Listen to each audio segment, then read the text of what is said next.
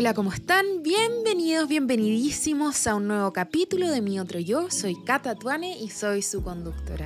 Y en este capítulo vuelve una invitada que estuvo en los primeros capítulos, Florencia Rojas. Flo organiza. Y esta vez no vamos a hablar de cómo crear un hábito, sino que vamos a hablar de un tema muy importante, creo yo, que son las pausas, cómo hacer pausas y cómo después volver a empezar. Y es un capítulo que está muy interesante porque efectivamente hablamos de las pausas, de lo importante que son las pausas. De hecho, con la Flo llegamos al acuerdo que creemos que son un acto de amor propio, de poner límites, cómo volvemos a empezar después de un descanso, que hay que empezar a partir de a poquitito. Y es muy interesante porque la conversación después termina fluyendo y empezamos a hablar de la manifestación, de qué es el éxito en la vida y además hacemos un twist en la tripleta y hacemos preguntas completamente distintas. Es un capítulo un poco más distendido, también es informativo y de verdad que yo encuentro que quedó muy bueno, quedó muy cercano, así es que no se lo pueden perder. Sin más preámbulos, aquí comienza mi otro yo. Hola Flo, ¿cómo estás? Bien, ¿y tú, Cata, tanto tiempo? Tanto tiempo, mucho tiempo en realidad. Estoy muy contenta que estés acá. Tú fuiste de las primeras invitadas de este podcast. Creo que el tuyo era el capítulo 3 y ya avanzamos a los dos dígitos. Así que muy contenta de que estés acá. Sí, estoy muy contenta de nuevo de participar y con la temática que me ofreciste también conversar. Sí, lo que pasa es que encontré muy lindo y muy honesto lo que tú hiciste en tus redes, porque tú hace un par de meses o un mes atrás dijiste necesito darme una pausa y les avisaste a tus seguidores que era una pausa, que lo hacías por tu salud física, emocional y mental y que después ibas a seguir. Y tú después hiciste un live que precisamente hablaba de las pausas y volver a empezar y dije, este tema está espectacular, yo creo que todos los auditores de mi otro yo también están interesados, así es que aquí estamos. Perfecto, perfecto. Sí, son importantes las pausas. Yo creo que es una observación que hago desde mi propia pausa, que me di 30 días donde no hice nada, nada. O sea, si quería me bañaba, si quería no recibía. Igual estaba como presente como mi situación como de administración de mi, de mi empresa, pero, pero hice como el mínimo esfuerzo porque era una necesidad, como tú dices, como física, mental pero también yo creo que es como una necesidad como de, de las personas a la cual nunca le hacemos como eco. Y, no sé, yo tengo 31, yo creo que quizás tú, las personas que escuchan también son medios millennials, pero venimos como de una, de familias, yo digo, papás como medios baby boomers que no descansan nunca, que son súper intensos en los trabajos, que pueden trabajar 12 horas, yo creo a un ritmo demasiado intenso y quienes nos hemos criado con estas personas, creo yo que tenemos una gran dificultad para darnos cuenta cuándo necesitamos descansar y cuándo no.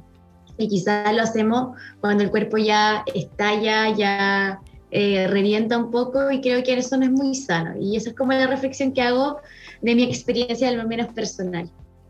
Me encanta lo que estás diciendo y soy capaz de identificarme con lo que dijiste, claro, que uno viene de papás que trabajaban mucho. De hecho, mi papá eh, hace un par de capítulos dijo exactamente esto. Yo trabajaba mm. desde las 8 de la mañana a las 12 de la noche y uno crece con ese ejemplo. Entonces dice, ok, si mis papás hoy están donde están, es gracias a ese eh, trabajo, es como ese sacrificio. Entonces uno trata de imitar eso, pero el cuerpo lamentablemente te va dando señales de alerta, como sal de ahí, sal de ahí, para un poco, para un poco. Entonces encuentro muy lindo que te hayas dado una pausa que te hayas preocupado de tu salud mental, de tu salud física y que hayas hecho eh, el mínimo esfuerzo por un tiempo.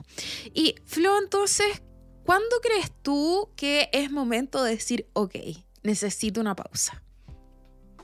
Bueno, no esperar a que el cuerpo te lo diga, porque creo yo que la falta de descanso claramente te puede llevar a una situación de salud un poco grave y, y, y no es lo recomendable, yo diría, por nadie yo siento que las, pausas tienen que estar dentro de tu rutina, al igual que eh, cuando estás realizando actividades. O sea, si tú la incorporas en tu rutina, se transforma en algo habitual y, hay una responsabilidad sistémica de ti mismo Y, la pausa también tiene efectos súper interesantes, que yo creo que nosotros confundimos pausa con absolutamente descansar, como, ah, me voy a tomar una pausa, me voy a ir de vacaciones, ay, voy a tomar una pausa, me voy a ir de viaje.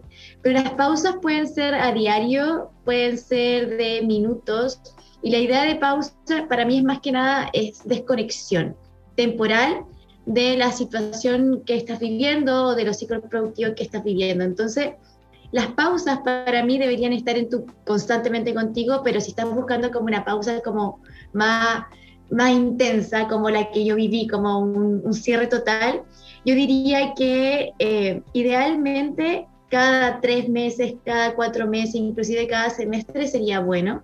Hay una razón por la que también el trabajo, ¿cierto?, te da vacaciones, es una necesidad corpórea, sociológica, entonces creo yo que cada seis meses es bueno desconectarse en, en un, en un 100%, idealmente una semana o dos semanas sería lo, lo, lo ideal. Y Flo, tú recién nos hablaste de que una pausa es distinto de un descanso absoluto y que pueden ser de minutos, pueden ser como cortitas. ¿Cómo podemos hacer esa diferencia entre esas pausas y cómo podemos hacerlas, incorporarlas en nuestra rutina diaria de este descanso un poco más absoluto?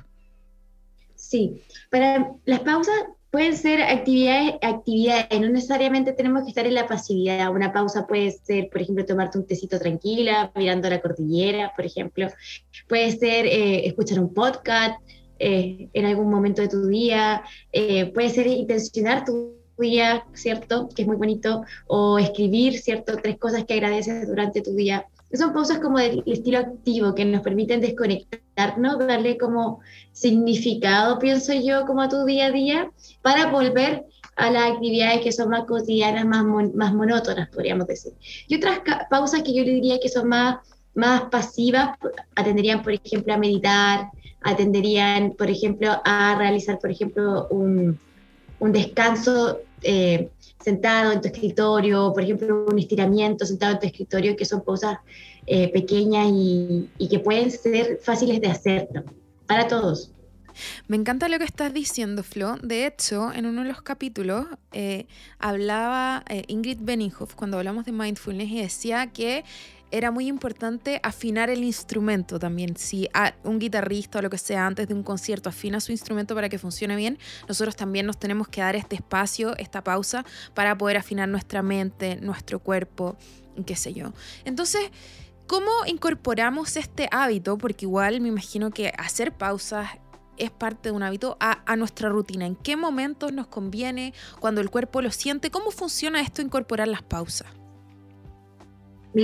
Yo creo que aquí depende mucho del individuo, porque hay personas que requieren de estas pausas más activas porque se desconcentran, porque realmente no pueden estar como en un focus muy de mucho tiempo, por ejemplo, su focus de concentración es de 20, 30 minutos, quizá hacer pequeñas pausas de 5 minutos para esas personas sea efectivo. Hay otras personas que requieren mayor concentración en sus tareas, como que requieren extremos, podríamos decir, 5 horas de trabajo o tres horas de focalizar en el trabajo.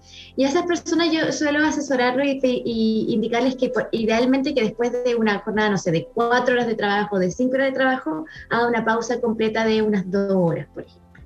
Entonces, depende del condicionamiento un poco de cada uno, pero cómo involucrarlas, yo siempre eh, eh, asesoro, digo esto, creo que hay que involucrarlas de a poco, eh, en tiempo, tienen que ser cosas que te agraden, pero también no cosas que te lleven a la desconcentración absoluta y, y, cambiar tu foco, como un poco cambiar el destino de tu concentración, por ejemplo, las redes sociales o meterte al celular.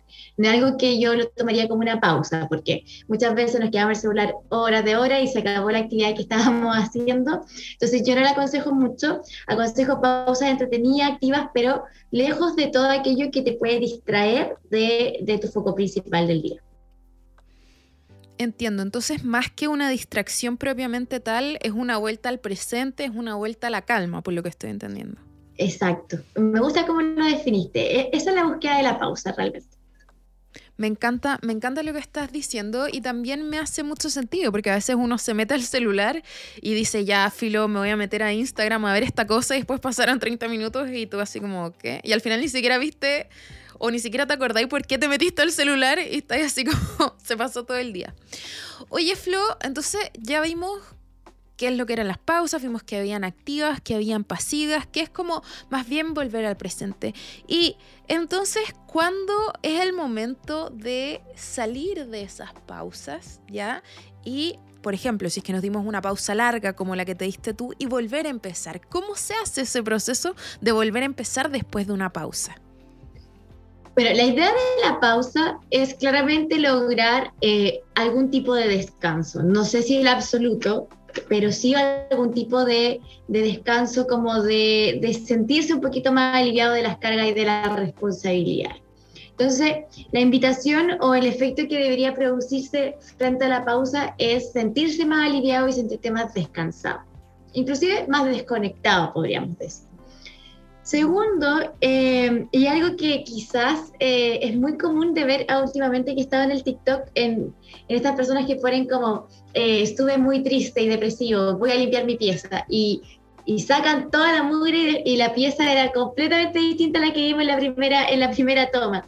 Tiene que ver también con ordenar los espacios. Yo soy muy creyente de eso, como lo que vemos un poco la protagonista de las películas, está como que quiere como renacer, entonces organiza, saca caja. Es lo mismo, creo yo que eh, primero empezar por el orden físico. El orden físico es como lo más común y corriente que nosotros tenemos para ordenar. Es lo, que vemos, lo que podemos tantear, lo que podemos observar. Y aquí debería aparecer como un poco la, esta, esta filosofía maricondo de ordenar, depurar, limpiar y sacar lo que no nos está funcionando o lo que no eh, tenemos aprecio, cariño en ese momento todo lo que sea en relación a los objetos, quizás destinarlo a otra cosa y ordenar el espacio físico. No solo lo hace Maricondo, sino que muchos, muchos eh, estudios han, han, implicado que el orden físico ayuda mucho al orden mental. Eh, de hecho, me acuerdo que en el capítulo, en el, en el capítulo que tuvimos juntas, tú dijiste que tu abuelo siempre te decía como el orden de tus cajones es el orden de tu mente. Y yo siempre que abro mi cajón y está desordenado, es como la Flor no aprobaría esto. bueno, yo siempre que creo estar en caos voy a mirar mis cajones y digo, ah, estoy en caos. se nota que estoy en caos. Es una realidad y es porque, claro, tu mente no, no puede, mm, de, por la razón que sea que hayas querido, requerido la pausa, tu mente solo está focalizada a eso, por ende el espacio físico pierde eh, importancia, por ende creo yo que es bueno iniciar con eso. Lo segundo es el orden emocional y espiritual.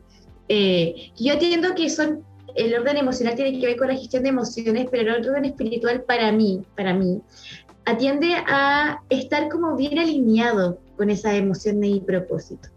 Porque muchas veces sí, venimos descansados de la pausa, quizás emocionalmente ya no estamos estresados, porque como nos dimos la pausa, ya no hay estrés, pero quizá aún así no, no tenemos todavía ganas de volver. Hay algo como que no está resuelto ahí, ¿no? Quizás faltó terminar algún libro que estábamos leyendo y que nos estaba transformando la vida. Quizás está, realmente estamos volviendo un trabajo, por ejemplo, que no es nuestra vocación y no nos está inspirando. Quizás sabemos que estamos volviendo a una situación que, que no es tan agradable. Entonces creo yo que no solo hay que ordenar no solo hay que tratar de que la gestión de emociones esté lo más regulada posible o armoniosa, sino que venir con una nueva conexión, porque pausar es difícil. Por la vida que nosotros vivimos es complicado. Con las posibilidades de vacaciones, con las posibilidades de ir de, de viaje, ha sido difícil, yo creo, estos últimos años, especialmente con pandemia. Entonces, si tú te estás dando la pausa, creo yo que tienes que preocuparte de cómo quieres volver también. Y una forma de sensata para mí, consciente de volver, es hacerte cargo también de, de ese alineamiento que tiene que existir entre lo que haces, entre lo que sientes y entre lo que esperas de toda esa acción. Es mi conclusión. Qué interesante lo que estás diciendo y cómo puedo hacer yo ese alineamiento, qué preguntas me tengo que hacer o cómo logro descifrar si efectivamente estoy equilibrado o no estoy equilibrada, porque suena súper lógico lo que estás diciendo. O sea, evidentemente, si me tomo una pausa porque estoy cansado, porque quizás estoy chato, estoy estresado, estoy ansioso, eh, no solamente me falta un descanso, sino que también quizás puedo encontrar, ok, ¿qué fue lo que me hizo en primer lugar sentir todas estas emociones que hicieron que yo necesitara este descanso? Pero, ¿cómo lo descubro? ¿Qué preguntas me hago? ¿Cuál es el primer mm. paso? ahí te voy a dar como mi tips, porque yo soy una persona que le cuesta mucho comunicar sus emociones. Eh, creo que su gran, gran conflicto es cómo comunico mis emociones de manera asertiva. Eh, no solo cómo me comunico, sino cómo lo hago asertivamente. Y lo que yo he encontrado este último, este último año, yo diría que ya lo estoy haciendo desde abril de este año, es llevar un diario. Eh, no es como un diario tipo Ana Fran, hola Kitty, no, no del estilo, pero es un diario donde yo expreso como... Claro. claro. No, me gusta Pedro, una cosa así. No, no, no, no. Pero tiene como un sentido para mí. De hecho, lo hago en el, note del celular. Ni siquiera tengo como un... Lo hago en el, en el celular y escribo mis emociones. Eh, quizás no, no, no va a salir ahí la, la respuesta como directa, eh, pero esa emoción, ese como sacar de mí ese sentimiento, esas palabras, sí se transforman en una idea, eh, sí se transforma en una sensación o en un motivo. Entonces, desde mi experiencia, yo aconsejo escribir, porque al menos yo no soy una persona eh, tan comunicativa o de fácil comunicación como para ir a contarle a una amiga, mira, me pasa no sé qué. No soy ese estilo de persona, entonces me he dado cuenta que la escritura, que nadie lee y leo yo y la puedo leer muchas veces, sí se ha transformado como una, en una herramienta de canalización para encontrar esos por qué que, son difíciles cuando lo tratamos de verbalizar. Así que quiero profundizar, me encanta. Quiero profundizar en eso porque me parece muy interesante y estas notas tú las tomas cuando sientes algún tipo de disconfort. Por ejemplo, tuviste una reunión con algún alumno y tú decís, oye, ¿sabéis que aquí algo me queda dando vuelta? O si son las nueve y seguís trabajando, tú dices, ¿sabéis que eh, ya veo que no voy a poder dormir? O lo haces en la mañana, como voy a empezar, no sé.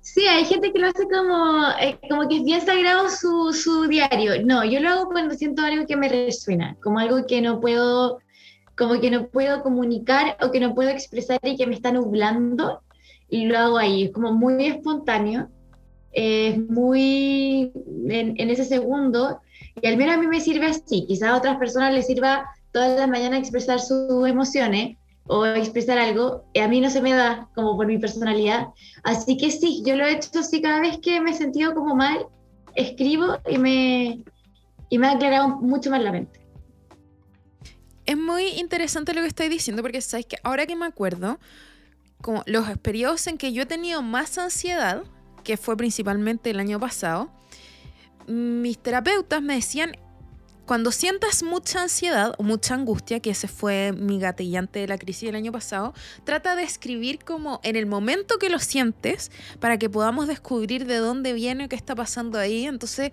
eso me hace mucho sentido con lo que también estás haciendo tú y al final uno descubre de dónde vienen las cosas o por qué están pasando ciertas cosas. Así que lo encuentro muy interesante y también es muy útil. Y aparte que tenerlos en las notas del celular es como de fácil acceso. Hoy día no creo ser la única que siempre anda con el celular en la mano, entonces lo podemos mandar. Yo no uso las notas, lo que sí uso es que tengo un grupo de WhatsApp, como que hice un grupo de WhatsApp de yo y mi marido y después saqué a mi marido.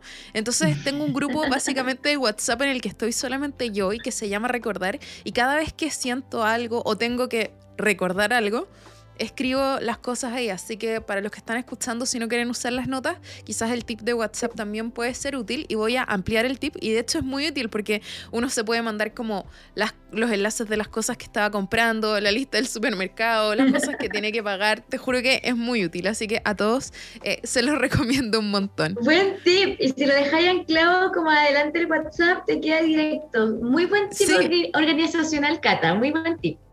Muchas gracias. Viniendo de la reina de la organización, te juro que me siento espectacular. no, pero bien. Sí, y también, si tú no eres de escribir, no te da notas de voz. Ahora hay grabaciones de voz y hablas contigo mismo o peleas con la persona que no puedes pelear. Eh, creo yo que es bueno comunicar, no es necesario tener como un receptor de tu comunicación. Eso es lo que he aprendido. Puedo comunicarme eh, y sacar mis emociones de mi cuerpo, de mi mente, y no, necesariamente ir a la persona que me las causó o con la que tuve el, el problema, quizás son emociones absolutamente mías. Me desperté ese día con, no sé, con emociones difíciles, complejas, no hay nadie, no hay, no hay receptor de mi comunicación, pero no significa que no me pueda comunicar. Eso es algo que he aprendido mucho. Yo también reflexionaba el otro día sobre lo mismo y voy a como que hacerle un bonus a lo que dijiste, yo te diría que es la externalización, como esto que tengo adentro y como que me, me, preocupa así como, como que me tiene mm. revuelta el hecho de sacarlo, ya sea en mi celular con un mensaje de voz o contárselo a alguien, es como que por lo menos ya no toda esa como cosa ya no está dentro, sino que está en algo o en alguien más. Mm. Oye, Flo, volviendo a esto de las pausas y del renacimiento, entonces supongamos que tuve este merecido descanso, eh, empecé a hacer este journaling, ya más o menos sé qué es lo que me gatilla o no me gatilla. ¿Cómo sigo ahora para volver a empezar, volver a llenar de energía, ponerle todo a los proyectos que esté haciendo? Mira, hay, aquellos temas que yo soy muy creyente, pero no así creyente acérrima, eh, porque no, no, soy creyente de nada con absoluta, no creo que nada es absoluto. Pero si esto me ha funcionado a mí, podría decir que puedo dar testimonio de la existencia que es la manifestación. Creo yo que cuando tú manifiestas el estado al cual tú quieres dirigirte o a la situación que tú quieres dirigirte, claramente que tus objetivos y tus proyectos y tus energías se focalizan a algo. Porque nosotros estamos totalmente como todo el tiempo con las redes, con la música, con el ruido, con no sé qué. Por ende, ya nuestra mente nace distraída. Eh, el TDA y el, el, TDAH de los pequeños ahora en Chile es como el boom, todos tienen, dicen. Claro, y todos vamos a seguir teniéndolo, porque esto es la vida actual, luces, pantalla y lo que hay. Por ende, eh, cuando nosotros nos focalizamos es muy difícil desde ella. Por ende, tenemos que darle al cerebro una instrucción específica o más directa. Y para eso creo que la manifestación funciona muy bien, porque manifestar, a lo menos para mí, es proyectar en todos los aspectos, o sea, lo, más detallista posible, la situación en la que quiero estar después de realizar alguna acción. Y, creo que eso me ha funcionado mucho porque primero eleva, eleva como mi como el, buen positivismo, o sea, como que me siento optimista, no, me, no como invencible, optimista. Segundo, me hace que me focalice mucho más a mis proyectos, me concentre con lo que, me, con lo a mí al menos no me cuesta mucho concentrarme. Y direcciona mucho mejor mis metas. Y, y creo que todos deberíamos manifestar la vida que esperamos. Me encanta lo que estás diciendo y necesito como profundizar en eso, pero ultra profundizar, porque, bueno, yo en alguna oportunidad he agarrado, por ejemplo, el secreto o he visto como cosas de manifestar, pero honestamente no tengo idea cómo se hace. No sé si se hace en presente, no sé si lo tengo que hacer como por el día o como meses, no sé si tienen que ser como cosas realistas o me puedo poner a soñar, por ejemplo, eh, no sé, quiero, qué sé yo, cualquier cosa. Como, ¿Cómo, funciona? Así como queremos ejemplos concretos. Yo te voy a dar el ejemplo de mi vida real. Yo, yo creo que manifesté a mi pareja actual. Eh, no creo, la manifesté realmente. Eh, y siempre cuento esta historia, que, que yo en realidad estaba como en un proceso de soltería y no sé qué. Y una amiga que era que, que, era, que es mi ex socia en ese tiempo me dice, bueno, Flo, tú sabes lo, los hombres que te gustan, pero nunca sabes los que no te gustan. ¿Quiénes no te gustan? Así como, ¿cuáles son como los, tipos que, con los que nunca andaría? Y yo la quedo mirando y yo, no, sé, porque yo soy muy relajada. Y me dice, pero es lo mismo que comer. Si yo te digo hoy día, ¿qué quieres comer, Flo? Y tú me decís papas fritas. ¿Qué es lo que no quieres comer hoy día? Y como que me hizo sentido lo que ella me dijo. Como, es verdad, como que uno siempre está preocupado de lo que quiere, pero nunca como que pone límites y dice, no, mira, esto de esta agua no beberé, un poco como... Y me fui pensando eso para mi casa, y yo tenía un viaje que era mi, para mi cumpleaños a Buenos Aires, dos días, dos días después de esto. Y llego a mi casa y sentarme y decir como, a ver, ¿qué me gusta de una pareja y qué no toleraría jamás nunca de una pareja? Y me pongo a escribir, tipo, quiero, no sé, un gallo, no sé, que tenga su profesión, que sea una persona independiente. Recuerdo perfecto que dije extranjero, como que no quería pelear con un chileno, no sé por qué, extranjero. Puras cosas como inaudita, yo diría, como, no sé, que hable inglés, ponte tú, yo quería como, pero cosas como muy específicas, muy como raramente específicas. Y puse por otro lado, no me gustan los gallos, no sé, flojos, sin respeto, no sé, que no admiran a las mujeres. En fin. Y yo, eso como que, no sé, tenía esa noche la luna, eh, había y prendo una velita blanca, yo siempre pierdo, prendo velitas blancas porque creo mucho como en la, la magia blanca, como en esta fe, como en, en las cosas. Y dije como, universo, tú puedes decir Dios, bueno, lo que tú creas, yo creo que hay algo superior para mí o, energía, si no crees en nada superior, energía, pero si esto es para mí, dije yo, entrégalo. Si esto está alineado a, la, la, esta flor y, esta va a ser la pareja con la que yo me siento contenta y feliz, entrégamelo. Y si no, demuéstramelo. Pero dime más o menos cómo voy, ¿cachai? Como oriéntame un poco, no me quitas puta. Eh, yo le hablo así a mi, a mi, a, a mi creencia, le hablo como muy directa. Ayúdame, le digo porque quiero saber, porque tiene razón, como que esto me hizo sentir. Ya, guardé la cartita, me fui de viaje con mi hermana y a los dos, tres días de viaje, notificación de Instagram.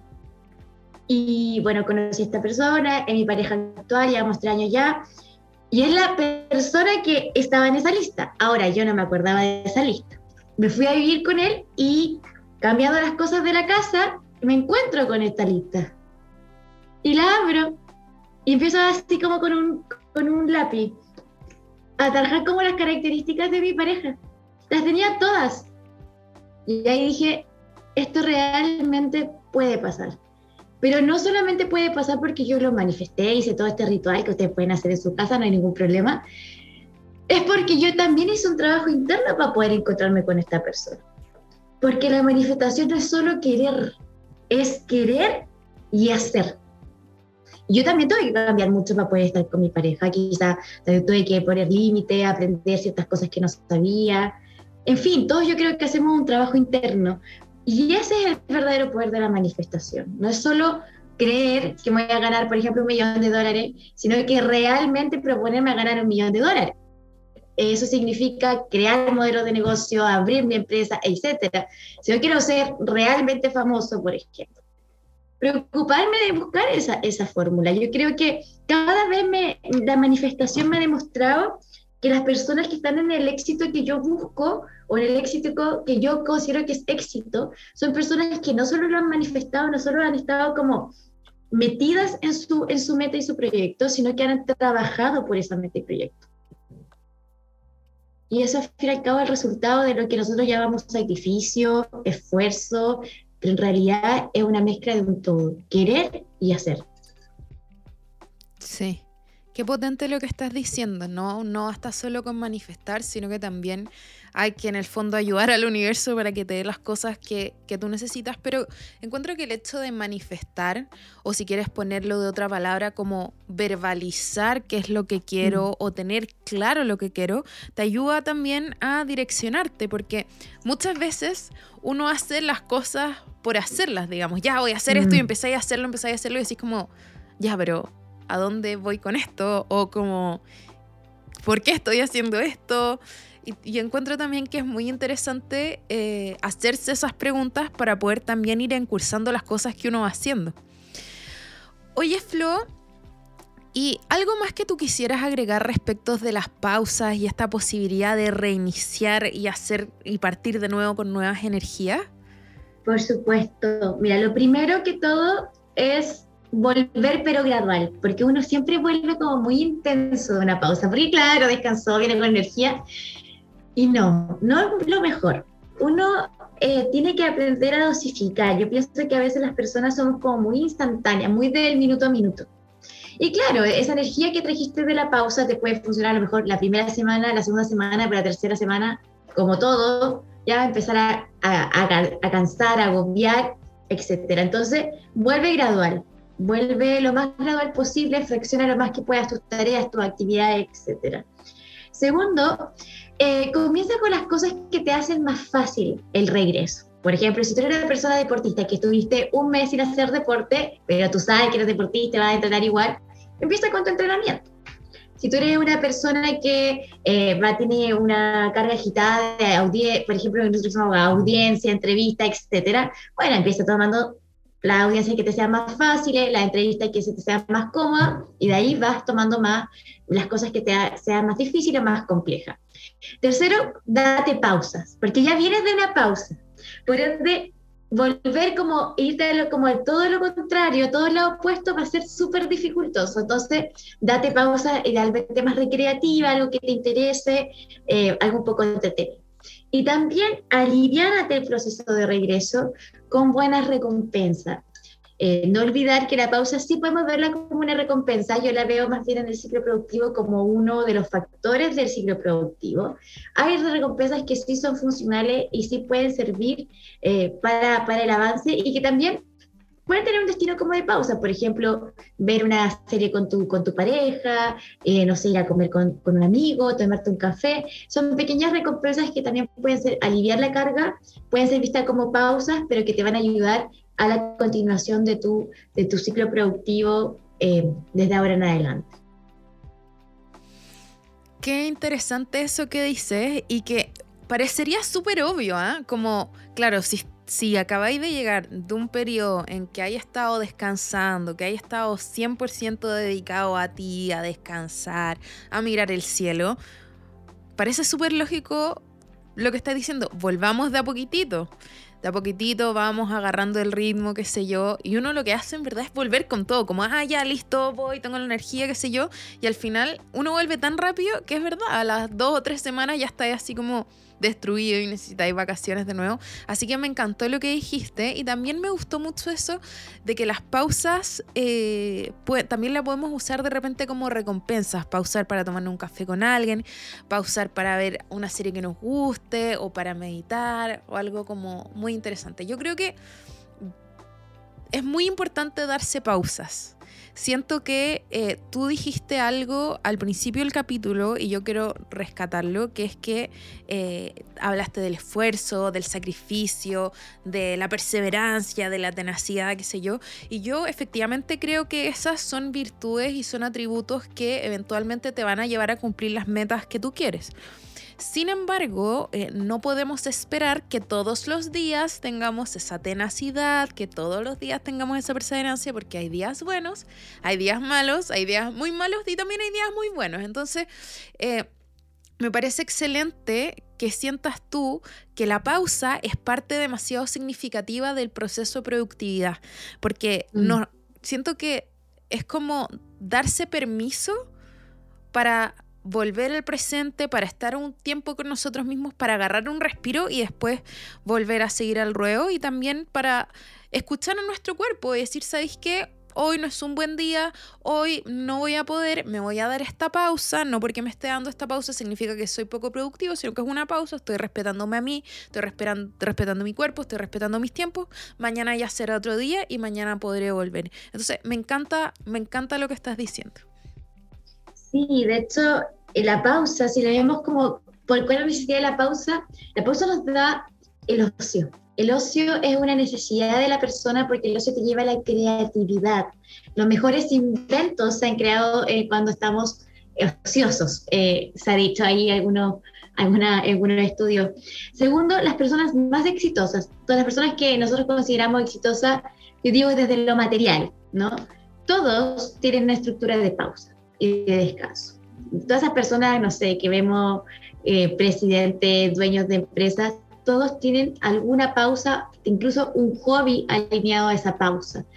Eh, realmente eh, creo yo que que la idea también con, yo creo que de conversarlo hoy día es poder crear eh, eh, esa independencia de la creencia limitante que tenemos todos de que pausar eh, no es bueno, de que es mal visto, de que eso no es ser productivo, confundir el estar ocupado con ser productivo y no darnos cuenta que es una necesidad no solo personal, sino que organizacional también en los trabajos, en, las familias, con los hijos, en el colegio, y que, y que es parte de nuestra vida. Todo, todo pausa en un momento y todo reinicia. Es como eh, así es la teoría del caos y del orden realmente. Todo hay, siempre hay caos, pero también dentro de ese caos siempre hay orden. Comprenderlo, aceptarlo, lo que va a dar más que nada es como una resignificación a la pausa y la va a transformar en un límite para con nosotros. Eso es algo súper importante, que, que, nos demos cuenta que cuando nosotros nos, nos hacemos cargo de nuestra pausa, también le estamos diciendo al otro, en este momento no puedo estar para ti, en este momento necesito estar para mí.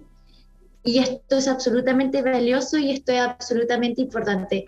Escuchaba el podcast que hiciste con la, con la cata de mamás, de mamá sin caos y qué importante, porque cuando nosotros hacemos una pausa, qué importante para los hijos o los niños que están a nuestro alrededor. Ellos también se dan cuenta que eso es importante, lo transforman en un valor de, para su vida y creo que así debería ser la sociedad, equilibrada. Así que también es un aprendizaje para los que, van los que son papás o, están en vías de. Sí, y además considero que darse una pausa, eh, me gustó mucho como lo planteaste, es poner límites también y siento que es un acto de amor propio. Como Absolutamente el cuidado que quizás cuando uno vemos a alguien extenuado y le decimos, ¿sabes qué? Tómate una pausa, es hacer ese mismo ejercicio pero con uno mismo. Porque con uno mm. mismo uno tiende, en lo que decía el otro día eh, en un reel que subí, con uno mismo uno tiende a ser súper exigente y súper cruel y como su peor enemigo, pero tratarnos con un poco más de amor y darnos cuenta que las pausas son necesarias, que es un acto de amor propio y disfrutarlas también. Si es rico de repente tomarse una pausa y uno vuelve con más energía y podemos ponerle más ganas al trabajo que estamos haciendo y podemos ser más eficientes también. Así que me encantó eso que es un límite y también yo lo veo como un acto de amor propio muy lindo. Sí, si lo queremos hablar a las personas que son súper trabajadoras, que trabajan así 9, 12 horas diarias, realmente aquí les quiero poner como en un jaque. Si tú estás siendo productivo, significa que estás buscando o estás creando un producto, ¿cierto? Con esa productividad. ¿Cuándo disfrutas de ese producto? ¿Cuál es la finalidad de tu productividad? Porque no solo tenemos como que generar productos, también tenemos que consumir ese producto alguna vez. Entonces, para las personas que dicen, no, realmente, para mí trabajar 12 horas es lo más importante, ok, pero ¿cuándo disfrutas ese producto? ¿En qué momento, no sé, ese sueldo que estás ganando te lo estás gastando para algo entretenido? O, lo estás utilizando el tiempo para, para, tus amigos, para tus hijos, para tu pareja, para ti. Ojo con lo que estás diciendo, lo que estás diciendo, te juro que llegó como una bala a mi corazón, porque cuando me vino esta crisis el año pasado, que yo estaba trabajando 12, 14, de repente 16 horas al día, mal, eh, eso también es un poco como que lo que me decía mi psiquiatra, como, ¿por qué estás haciendo esto? Y yo no, porque a los 45, que se yo me decía, si tú seguís este ritmo, no voy a llegar a los 45 años, ¿cachai? Y me decía, bueno, ya, suponte que logras todo esto y qué sé yo, ya a los 45 vas a poder tener más tiempo, qué sé yo, pero si mañana te atropella como un camión, ¿disfrutaste todo esto que estás haciendo? ¿Te pudiste salir a tomar un café con tus amigas? ¿Pudiste ir al cine con tu pareja? Onda, ¿pudiste hacer ejercicio, ver una película o relajarte? Y la respuesta siempre era, en verdad no, sí. Cuando uno está tan tan enfocado en el trabajo, así como lo que dijiste tú y que me pasó a mí, al final pierde la perspectiva de qué cosas son realmente importantes y por qué uno está haciendo las cosas. Eh, yo creo que la palabra clave, que creo que tú también le dijiste, es el equilibrio, es usar mm. este jaque, ok sí, tengo que ser productivo, sí, tengo que hacer bueno mi trabajo, sí, yo quiero llegar a una meta, eso nadie está diciendo que no lo hagas, eso por supuesto que uno tiene que ser perseverante, trabajador, responsable, puntual, pero además tienes que tener un equilibrio con tu vida y tener tiempo de repente para gastarte ese sueldo o para estar con tus amigos, con tu pareja, contigo mismo, hacer cosas que a ti te hagan feliz, porque uno nunca sabe lo que puede pasar y al final si toda nuestra vida se dedica en el trabajo, ¿dónde está el espacio para hacer todas las otras cosas que sí componen la vida? O sea, ahí está el dicho de los abuelos, no ponga todos los huevos en la misma canasta. Para mí un poco así el equilibrio, es como si yo pongo todo mi huevo en el trabajo y no me funciona, como tú mismos dicen, no sé, algo pasa, no me, me dejan sin trabajo, no se me despiden, wow, ¿cómo va a estar mi vida? Porque puse todo ahí, todo, toda mi apuesta. En cambio, si yo diversifico y pongo un poquito de espacio en mi tiempo personal, a mi amistades, a la que quiero mantener, yo creo que con la vida uno tiene que mantener también buenas amistades, un poco a mi salud, un poco un espacio, si hay alguna caída de ellos, no voy a sentir que perdí todo. Voy a tener otros, otras posibilidades, otras cosas ahí. Entonces yo creo que ese también es un buen mensaje, eh, cambiar un poquito el switch en ese sentido, porque yo sé que el ritmo del trabajo, el ritmo de, del éxito eh, laboral es, es, algo que no podemos como personas productivas organizadas como evitar o, o dejarlo fuera, sino que la idea es plantearlo, plantearlo aquí, por ejemplo, y, y, poder también darle como escenario a esas personas que son distintas también, que ven la productividad de una manera distinta y cambiarle un poquito ese foco. Sí, y a veces las pausas pueden ser como eh, cortitas en el sentido de que ya sabéis que he trabajado cuatro horas seguidas, voy a llamar a una amiga y me voy a morir de la risa un rato. No, o esa, sabéis esa que... es la mejor.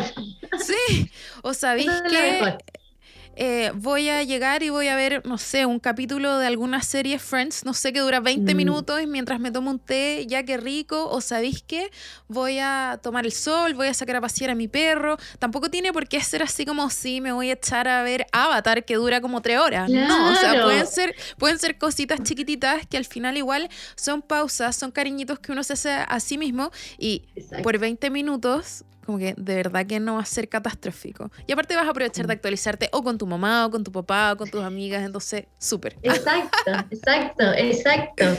Yo creo que esa es la belleza de la vida.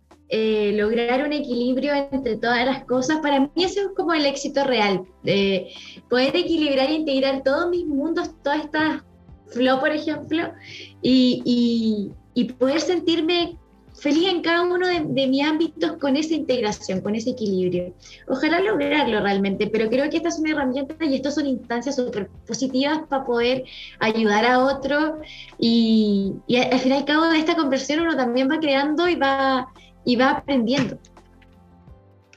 Me encanta. Yo también creo, el otro día lo estaba pensando, yo también creo que el éxito de la vida recae en eso, en cómo lograr generar un equilibrio y dar espacio a todos tus yo y poder desenvolverte en tu pega, en tu hobby, tener tiempo de calidad con la gente que uno quiere, tener tiempo de calidad con uno mismo, eh, no sé.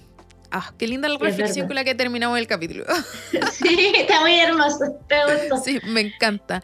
Oye, Flo, Tú mm. eres una invitada que se está repitiendo y por lo tanto tú ya hiciste la tripleta original. Así que vamos a hacer un twist, vamos a hacer un cambio, un plot twist. Todos nuestros auditores deben estar como, oh, ¿qué va a pasar? ¿Cuál va a ser el cambio? pero lo que vamos a hacer va a ser hacer la tripleta pero con preguntas distintas. Me parece, me parece, estoy dispuesta a todo. De hecho, la tripleta me encanta, es como mi momento, espero así como, a ver, a ver, a ver, necesito escucharlo, porque conocí a la persona de otra manera y es como un poco, me sentí como respuesta rápida, así como genial, es como... Sí, me encanta, me encanta. La, la, Muchas personas me han dicho que es la sección del podcast favorita, la tripleta, porque efectivamente pueden conocer a la persona como que te estuvo hablando de temas un poco como más serios y profundos de una manera como más distendida. Y hoy la dificultad será doble. Uh, porque no vamos a conocer las preguntas. Ah, ¿Estás lista? sí, estoy lista, que dejarse fluir, mamá. Muy bien, la primera pregunta. Caché que de verdad que en algún momento tengo ganas de poner el ruido de redoble tambores, pero como que la emoción del momento, de verdad que me hacen tener ganas como de hacer el redoble de tambores con mis piernas. No sé si algún día voy a poder como, claro, no sé si algún día voy a poder. No, hay que ponerlo, porque el show debería tener como una intro esta parte, así todo, luce y todo. Sí. Oye, Flo, la primera pregunta es, ¿qué querías hacer mm. cuando eras niña? Ay, que fue mi, mi, respuesta, pero yo siempre quise ser abogada de los seis años. Así que, pero si tú me preguntáis algo más, actriz y bailarina, pero por supuesto, yo siempre he querido, eh, en otro mundo fui Beyoncé, por supuesto, ese era como mi estilo, yo quería cantar y hacer concierto y bailar, ese era me encanta. mi propósito en la vida. Me encanta, yo creo que yo también hasta el día de hoy, fíjate, me encantaría ser como cantante, actriz o conductora, así como que feliz. Eso no ha cambiado, no ha variado. No, no. Oye, Flo, la segunda pregunta es, Mm. ¿cuál es tu placer culpable? ¿Cuál es mi placer culpable? Comer papas fritas, me encanta. Me encanta comer papas fritas. Me da culpa porque, claro, sé que soy mala y que no debería comer y aparte hago ejercicio, entonces lo poco irá que hago ejercicio se van las papas fritas, pero realmente hago ejercicio para comer papas fritas. Me encanta. Podría comer todos los días papas fritas y no, no sería infeliz. Ese es mi placer más culpable, creo yo. ¿Cacha qué? Onda, de todos los placeres culpables que hay en el universo, otra invitada, la Vale Yáñez, dijo exactamente lo mismo. Onda, comer papas fritas. ¡Qué heavy! Habiendo tanta Esa es como cosa. Sí, yo creo que todas, todas papas fritas. Si pudiesen comer algo sin engordar, diría yo papas fritas. Papas fritas mil veces. Yo creo que yo, en mi caso, sería helado. Me encanta comer helado. Sí, qué rico el helado Bueno, sí, también. muy rico. Pero eso no es mi placer culpable, solamente que Ah. estamos hablando de comida. Oye, Flo, y la última pregunta es, ¿cuál es el peor consejo que te han dado? Estaba pensando, de hecho, si alguien me ha dado como un, un mal consejo, Cata, como, como que no sé si alguien me ha dado un mal consejo en relación a que quizás el consejo que escuché, más bien lo consideré un mal consejo por la persona por el cual venía, como que quizás el consejo era bueno, pero como me lo dio una persona que yo como que, no sé, no, no sentía que me tenía que dar ese consejo, eh, no lo tomé. Pero quizá el consejo más malo que he sentido que he tomado es haber, em, como que no haberle dado tanto espacio a mi salud mental, como que cada vez que fui a preguntarle a, eh, una, a una persona X, como parece que tengo situaciones con mi salud mental, como que debería ir al psiquiatra, ¿no? Eh, esta persona como que, no, tranquila, como, no creo que tengas problemas, y creo que se soluciona con, con, otro- con terapias naturales, cuando realmente mi situación sí tenía que, tenía que ver con un psiquiatra, yo tengo trastorno bipolar, sí tenía que tomar medicamento, creo que haber escuchado a esta persona no me hizo bien, creo yo, en ese aspecto. Creo que sería como el peor consejo. No, si tienen, consideren que tienen alguna situación de salud mental, vayan ustedes solos. No le pregunten a nadie, creo yo, y si se lo preguntan y alguien dice que no, están equivocados. Tienen que ir, tienen que ver si hay una situación, eh, algún trastorno, alguna condición, porque nadie más se conoce que sí mismo, creo yo, en ese aspecto. Entonces, creo que el peor consejo que he recibido es ese, como esa espera, como no, no, no hay nada en ti tan difícil, no hay nada tan malo. Y lo otro, lo que te decía, que creo que más que un mal consejo, depende más de la persona que me lo haya dicho.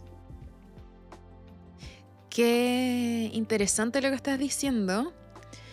Eh, que heavy eso, en verdad uno se conoce mejor que nadie y si sentís que hay algo raro, sí, hay que, hay que ir a verse. Y también lo otro que dijiste es muy cierto, como que de repente te pueden dar un súper buen consejo, pero si uno no respeta a la persona, es como, mm, adiós.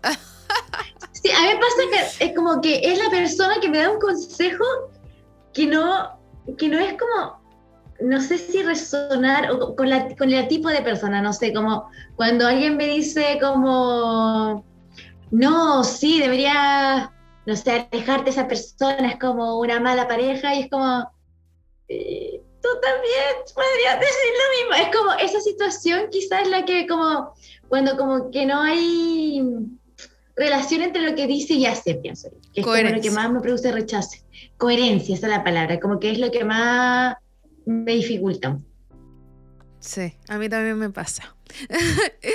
Oye, Flo, muchas gracias por haber estado aquí. Muchas gracias por todos los tips que diste. Pausar, reiniciar. Terminamos hablando de manifestar, del éxito de la vida. Así que me encanta Mm. y también me encanta que hayas estado dispuesta a esta nueva versión de la tripleta. Obvio, obvio. Obvio, obvio que sí. Cuando quieras, Cata, yo siempre te lo digo, lo paso súper bien en tu podcast. Creo que da para un espacio maravilloso para hablar de diferentes temáticas y aprender de todo. Así que me encanta. Ah, muchas gracias, Flo. Un abrazo. Nos estamos viendo. Chao, chao. Chao. El golpe final. Un fatality de buena onda. Aquí comienza la última sección del podcast y esta semana estuve batallando un poco con qué iba a ser el golpe final y eh, hace un tiempo pedí un libro por Busca Libre que se llama Vidas que Inspiran, Mujeres que Cambiaron el Mundo. Y no, no voy a hablar de alguna vida de alguna mujer en particular, me acaba de llegar el libro, así es que todavía no lo he leído, pero sí leí la contratapa y dice algo que realmente encontré muy lindo, muy inspirador y que se los voy a leer ahora. Y dice, que nadie te diga que no puedes ir al espacio, que nadie te diga que no puedes estudiar ciencias, matemáticas, o computación. Que no te digan que tu arte no vale nada, que no puedes escribir un libro, que no puedes ser una gran deportista, que no puedes cambiar el curso de la historia. Que no te digan dónde te puedes sentar ni entre qué opciones puedes elegir. Tú eres única, tú vales mucho y el mundo está lleno de posibilidades y todas son para ti. Así es que me encantó esto, de seguro en algún otro capítulo vamos a estar hablando de algunas mujeres maravillosas que nos inspiran, pero por ahora quedémonos con el mensaje de que somos únicas, que valemos mucho y que el mundo está lleno de posibilidades y todas son para nosotras. Así es que espero que les haya gustado este capítulo tanto como a mí, compártalo en sus redes sociales, cuéntenle a todo el mundo sobre este espacio, sobre esta comunidad. Síganos en TikTok, en Facebook, en Instagram, escuchen el podcast en Spotify, en Apple Podcast y también ahora pueden verlo en YouTube. Que tengan todos una semana luminosa, una semana maravillosa y nos estamos viendo y escuchando el próximo lunes. Un gran abrazo.